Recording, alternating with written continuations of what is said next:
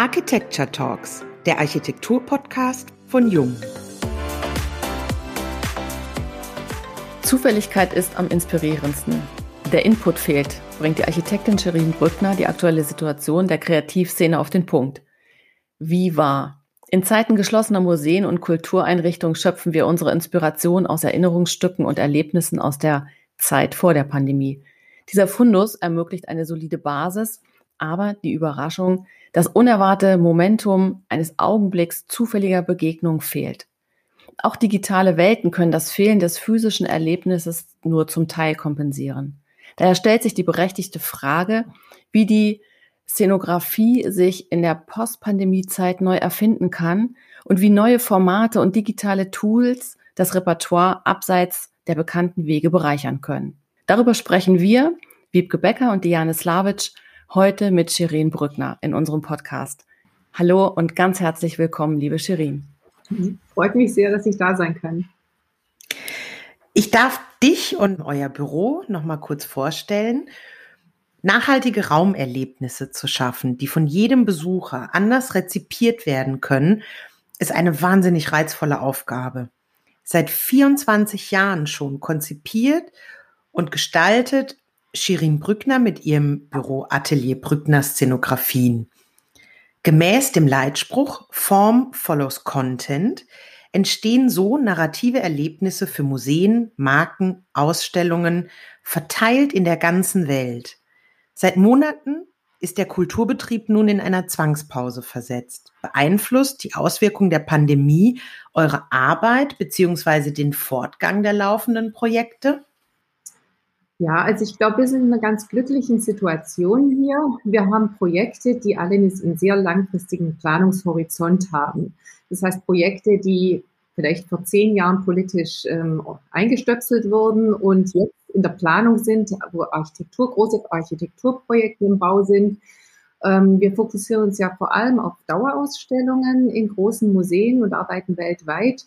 Und da kann ich sagen, ähm, war am Anfang natürlich auch eine sehr große Unsicherheit, als äh, dieser Virus vor einem Jahr aufkam, wussten wir alle nicht, äh, wie es weitergeht. Und ich, wir finden wirklich, wir schaffen es, dass alle Projekte am Laufen sind. Sowohl Kunden als auch Mitarbeiter sind, arbeiten fokussiert mit dem Ziel, die Projekte zu realisieren für die Nach-Corona-Zeit, wieder für alle Besucher zugänglich zu machen. Und ich glaube, das ist eine glückliche Situation und ich bin froh, zu sagen, sagen zu können, dass es weitergeht. Es gibt Verzögerungen zum Teil, aber die Projekte laufen alle weiter. Es gibt den schönen Spruch, aus der Not eine Tugend machen. Bietet die Pandemie für dich und dein Team die Chance, neue Wege zu gehen und aus den teils traditionellen Ausstellungsstrukturen auszubrechen? Also ich glaube, ähm, ja, in, in, jedem, in jedem Problem gibt es ja auch eine Herausforderung und was Gutes. Und so müssen wir diese Pandemie auch angehen. Wir haben uns zu Beginn dieser Pandemie gleich mal hingesetzt und überlegt, was bedeutet es eigentlich für unser Büro? Äh, ist unser Businessmodell überhaupt noch relevant und interessant und wird es das in fünf Jahren, in zehn Jahren noch geben? Und haben auch versucht, dann mal zu überprüfen, wohin könnten wir uns entwickeln, was können wir für Zusatzangebote anbieten oder äh, komplett eine andere Ausrichtung zu finden. Es ist jetzt seit einem Jahr dieser Prozess ähm, im Gange und äh, für uns haben wir eigentlich definiert, dass es schon noch so ist, dass das, äh, der physische Raum, das Begehen des wirklichen Museums, ähm, das, die 1, 1 zu 1 Erlebnis in einem Raum mit einem Exponat, mit Content immer noch ähm, eigentlich unschlagbar ist und immer noch etwas, was für sich Bedeutung haben wird, aktuell und auch in Zukunft und nicht durch digitale Lösungen ersetzt wird. Wo ich schon große Potenziale sehe, ist in Ergänzungsangeboten, die sich mhm. auch gerade entwickeln von Kuratoren, die in einem Mittagsinterview über ihre Inhalte und über ein Exponat sprechen und einen sehr persönlichen Zugang schaffen und es einem ganz breiten Publikum zugänglich machen. Oder auch Angebote für, für Zielgruppen, Schulklassen, ältere Leute, äh, Kinder, die da, die da dort da sind, aber auch ähm, gerade was Behinderte angeht, also das ganze Thema Inklusion, glaube ich, kann durch, ähm, durch digitale Angebote viel, viel besser bedient werden. Wir hatten ja aktuell immer das Problem, dass wir ähm, für, für jeden äh, Museen für jeden machen müssen, also und zwar gleichwertig. Und ich bin nicht der Meinung, dass jeder ein gleichwertiges Erlebnis haben kann. Das ist mhm. der falsche Zugang, sondern wir müssen zielgruppenspezifische Angebote schaffen. Und da bieten diese neuen Medien, die es jetzt gibt und die sich auch entwickeln, wirklich ähm, ein schönes Ergänzungsangebot, das wir auch nutzen und das wir auch in unsere äh, Ausstellungen integrieren. Aber der eigentliche physische Ausstellungsbesuch, den halten wir immer noch für ein einzigartiges Erlebnis. Genau wie Treffen mit vernünftigen Menschen, reale Treffen. Können wir nur bestätigen. Schön. Tatsächlich, das fehlt sehr, mhm. schon so lange nicht mehr in ein Museum gehen mhm. zu können. Ja. Und das Digitale kann es so ansatzweise ersetzen, aber so diese physische Inspiration und diese kurzen Momente, die vielleicht auch nur durch bestimmte Lichteinstrahlungen ähm, entstehen, etc., dann mhm. es wird, es ist schon sehr, ja, man vermisst es sehr. Wir schwelgen in Erinnerungen. Ja, es gibt ja auch eine andere Aufmerksamkeitsspanne, wenn man sich ähm, an einen Ort begibt zu einem mhm. bestimmten Zweck. Ähm, das merken wir auch alle, wenn wir im Internet in irgendeinem Meeting sitzen, einem der hundertsten Meetings, die wir machen. Ähm, sobald es ein bisschen, sobald man nicht wirklich involviert ist oder nicht wirklich betroffen ist, fängt man an, seine Mails zu checken oder mit Gedanken abzuschweifen. Und ich bin der Meinung, das ist äh, bei einem physischen Besuch, wenn man sich entscheidet, ähm, im Museum oder zu gehen oder auf ein Konzert, dann ist eine andere Aufmerksamkeitsspanne da und es gibt auch andere Einflüsse, die das ganze Erlebnis mit, mit beeinflussen. Mhm. Und insofern ist es, ja, hoffen wir, dass das bald wieder stattfinden kann. Absolut. Du hast es jetzt gerade schon äh, sehr schön geschildert. Wir sind umgeben von einer Flut dieser digitalen Angebote. Das beginnt bei der Yogastunde, beim Zoom äh, bis hin zu exklusiven Museumsführungen im heimischen Wohnzimmer. Du sagst, vier Stunden Oper vor dem Computerbildschirm ist das falsche Setting. Also ich glaube, es gibt verschiedene Formate, die haben eine unterschiedliche Geschwindigkeit. Und wenn ich in eine Oper gehe, dann ziehe ich mir ein schönes Kleid an, dann mache ich mich auf den Weg, dann trinke ich ein, ein Prosecco, dann treffe ich ein paar interessante Leute und bin inspiriert und dann setze ich mich in, in, in ein Setting eines Theaters und habe mit anderen, ich, ich ähm, habe ein Gemeinschaftserlebnis letztendlich, ich sehe Reaktionen von Besuchern und es ist ein ganz langsamer Erzählstrang in der Oper. Also die singen ja oft einen Text siebenmal oder äh, und wiederholen sich immer wieder. Und ähm, die Geschichte ist letztendlich ganz, ganz einfach und ist auch in drei Sätzen erzählt oft, ja. Also das heißt, es ist ein Erlebnis, wo eine sehr kurze Geschichte und einfache Geschichte in ganz langer Zeit erzählt wird. Und die funktioniert für mich nur mit diesen allen Rahmenelementen und Eindrücken, die, die damit verknüpft sind letztendlich wenn ich mir, äh, wenn ich ins Kino gehe oder wenn ich mir was digital anschaue, dann ist es, äh, wie wir eben schon gesagt haben, diese Aufmerksamkeitsspanne ist kurz und wir sind gewohnt, ganz schnell Schnittfolgen zu sehen, eine Untermalung von schneller Musik, die, äh, die ähm, eine Dramaturgie, die ganz schnell ist und überhöht ist und das sind Sehgewohnheiten und da bin ich der Meinung, da schauen wir uns halt einen guten Film an, dann im digitalen und so gibt es eigentlich ähm, für, für, jedes, für jede Disziplin ein unterschiedliches Format. Und ich finde, wir sollten die Formate auch entsprechend anwenden und auch entsprechend erfahren. Ja, das stimmt.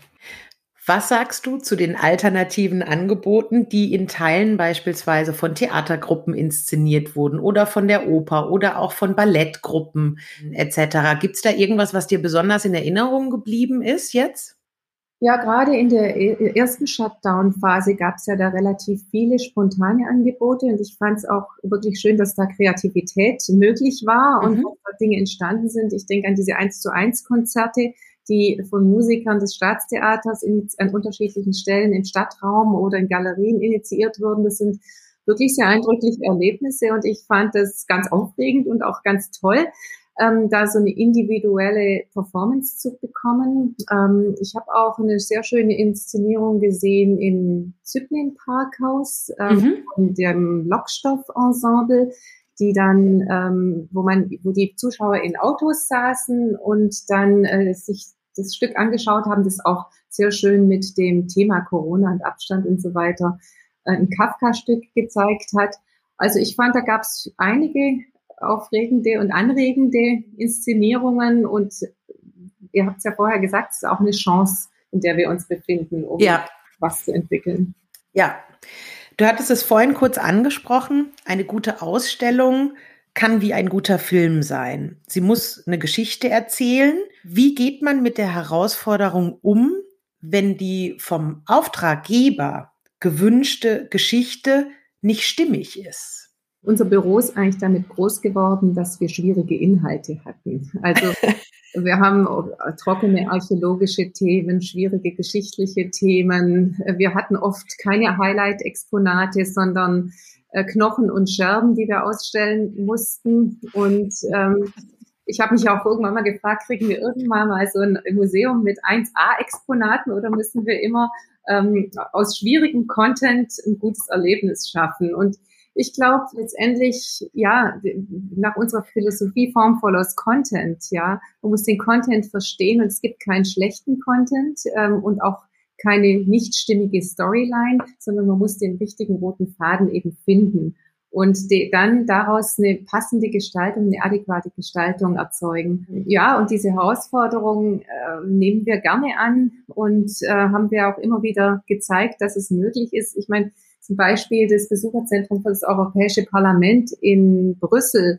ein Projekt, das nur, das eigentlich über keine Exponate hat, nur schwierigen Content hat und auch eine, so ein schwieriges Image. Ja, jeder fragt sich ja, wozu brauchen wir denn dieses Europäische Parlament? Und da auch für verschiedene Zielgruppen ähm, Erlebnisse zu schaffen, die den Content einfach runterbrechen und relevant sind dadurch für den Besucher und ihn zugänglich zu machen für den einzelnen Besucher. Was bedeutet das denn eigentlich für mich? Weil letztendlich ist das, was das, das ist eigentlich das Interessante für den Besucher zu verstehen, wie bin ich denn mit diesem Inhalt verknüpft ja, das ist eine Herausforderung, aber es ist auch möglich und es sind dann gute und relevante und nachhaltige Erfahrungen, die wir da erzeugen. Und ich glaube, das bestätigt dann auch unsere Arbeit und das macht auch Spaß. Und da sind wir eigentlich selbst die Probanden, würde ich sagen. ja.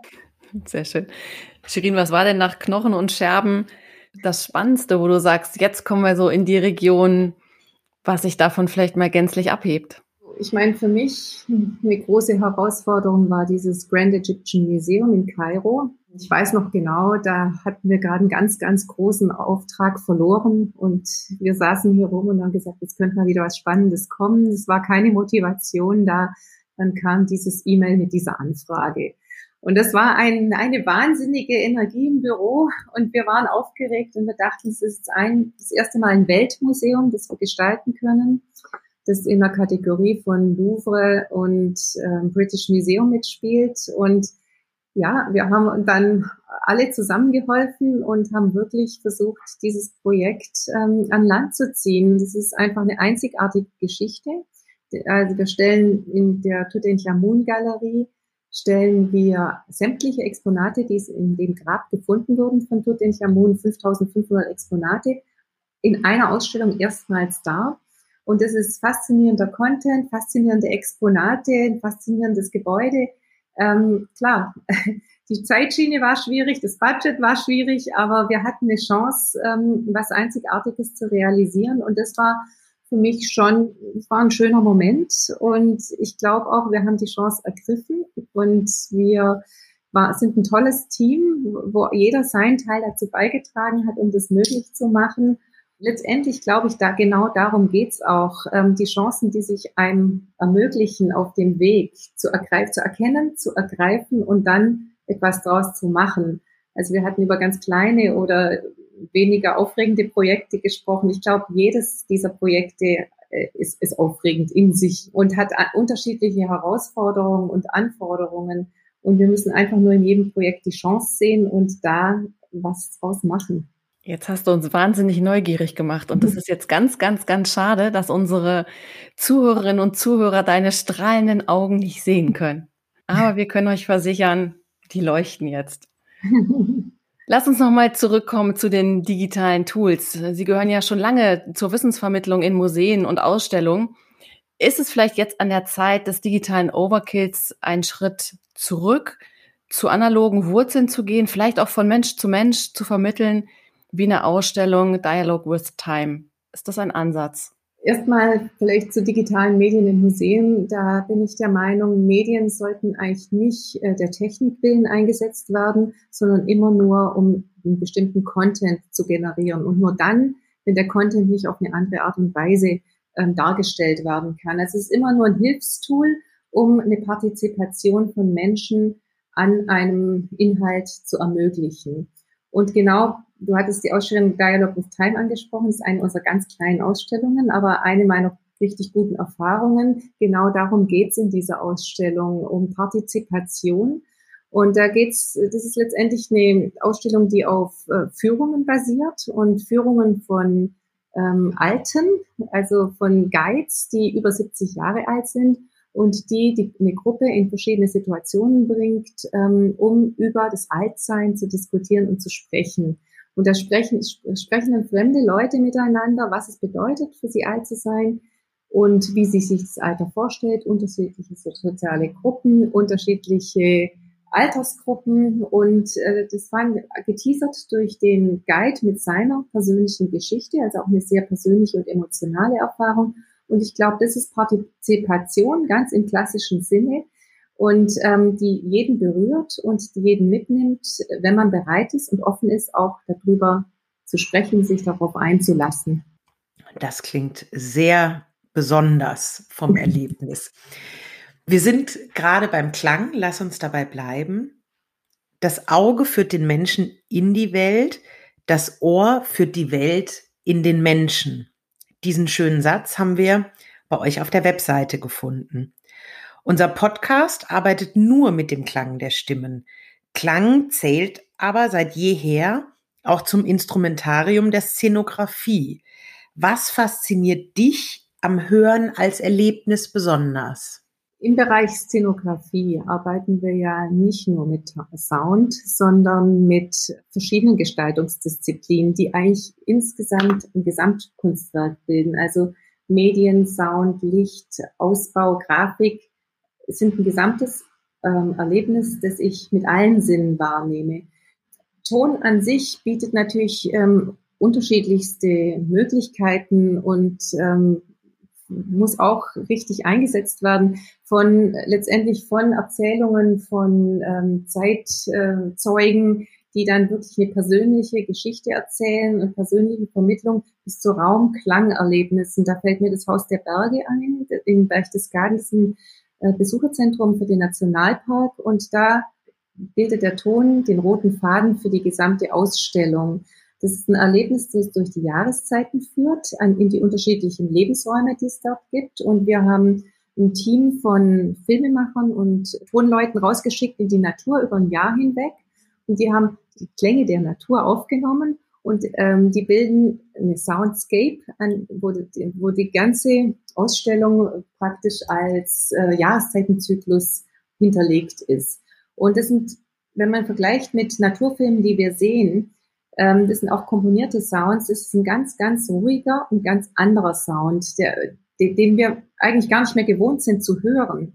Aber in der Einfachheit, in der Natürlichkeit hat er eine Ruhe und bringt uns auch das ganze Thema dieses Nationalparkes in, im Sein mhm. lassen eigentlich auch wieder näher. Und insofern ist Sound in diesem Fall genau das richtige Medium, um das relevante Gestaltungselement für diese Ausstellung zu sein. Und das sind Chancen, die wir mit Sound ergreifen können. Sehr schön. Du hast ja in deinem Berufsleben schon viel gesehen. Teil Einblick haben wir ja gerade bekommen. Welche Ausstellung, welches Ausstellungserlebnis ist dir bis heute ganz besonders in Erinnerung geblieben? Ich werde ja oft gefragt, was, welche Ausstellungen jetzt für mich als Gestalterin Ausstellungen sind, die besucht werden sollten. Und das ist relativ schwer, weil ich glaube, jede, jede Ausstellung ist gemacht für, für eine unterschiedliche Zielgruppe und ein anderes Thema. Was mir mich sehr beeindruckt hat, war das Evolutionsmuseum in Paris, in dem äh, eine Arche von ausgestopften Tieren über drei Ebenen zu, zu, Wasser, zu Land und zu Luft eben eine große Inszenierung im Zentrum bilden und ein ganz, ganz großes Bild nach außen, was eigentlich Evolution heißt und ein starkes Bild, auch komplett ohne Medien und auch ein, ist eigentlich auch ein Museum aus den 80er Jahren, glaube ich. Aber dann gefallen mir auch sehr gut, ähm, wie gesagt, partizipatorische ähm, Erlebnisse. Ich habe da im Palais de Tokio in Paris eine Installation von Timo Segal gesehen, wo es ums Altern ging, wo auch Führer durch das Thema Alter führen und im mhm. Gespräch die relevanten Themen des Alters ähm, äh, ja, diskutieren. Also von einem Kind, das acht Jahre alt ist, bis zu einem 80-Jährigen ähm, bewegt man sich in einem Raum und spricht über Fragen wie, wie war deine erste Liebe und was ist dir wichtig, bevor du stirbst und so weiter. Und das sind sehr persönliche Momente und auch da, ähnlich wie bei Dialogue in Time, geht es um Partizipation, um Austausch und auch ähm, nicht nur im bekannten Umfeld mit den Menschen, die einen immer umgeben, solche Themen zu diskutieren, sondern mit Menschen, die, aus, die, die einfach, die einen vielleicht gar nicht kennen die aber von, äh, aus einem anderen Umfeld kommen und mit einem anderen Background an so eine Themenstellung rangehen. Und das ist eigentlich spannend und da entsteht was Neues und da gibt es dann auch neuen Input und neue Inspiration. Das kann ich mir sehr gut vorstellen. Shirin, wir hätten eine letzte Frage zum Abschluss. Wenn du einen Wunsch frei hättest, mit wem würdest du heute Abend gerne essen gehen? oh, eigentlich am liebsten mit meinen Kindern. also, Alleine schon, dass man essen gehen könnte irgendwo. Ne? Ja, also natürlich wäre das ein wahnsinnig, also wir wünschen uns ja nichts Besonderes, außer ein Gläschen Wein mit unseren Freunden äh, zu nehmen. Ähm, wir, wir, wir hoffen auf die ganz kleinen, einfachen Erfahrungen, dass die einfach mal wiederkommen. Und ähm, meine Töchter sind ja beide im Ausland und es ist nicht so einfach, sich aktuell zu sehen. Deshalb wäre das das Schönste. Das verstehe ich sehr gut. Das kann ich verstehen. Ja, da schauen Aber wir. Das ist nicht für mich organisiert, oder? Bitte? Das habt ihr also wir organisiert. Würden das liebend gerne, würden tatsächlich. Würden wir gerne. Und ich würde sagen, wir schauen da mal ganz, ganz zuversichtlich nach vorn dass ähm, das bald möglich sein wird, dass du deine Töchter sehen kannst und besuchen kannst. Und in diesem Sinne danken wir dir ganz, ganz herzlich für deine Zeit heute bei uns, bei unserem Podcast, liebe Shirin. Ja, hat Spaß gemacht mit euch und vielleicht sehen wir uns ja irgendwann mal wieder auf einer eurer Fortbildungsreisen. Na ja, oder man trifft sich in Asien, Malaysia, wo auch immer. Ne? Ja, ich erinnere mich an genau, genau. Ich erinnere mich an die schöne Zeit da. Vielen lieben Dank, ähm, Shirin, auch von meiner Seite. Ja, Dankeschön. Vielen Dank auch da draußen fürs Zuhören. Wir freuen uns schon auf die nächste Folge der Jung Architecture Talks, dem Architektur-Podcast von Jung.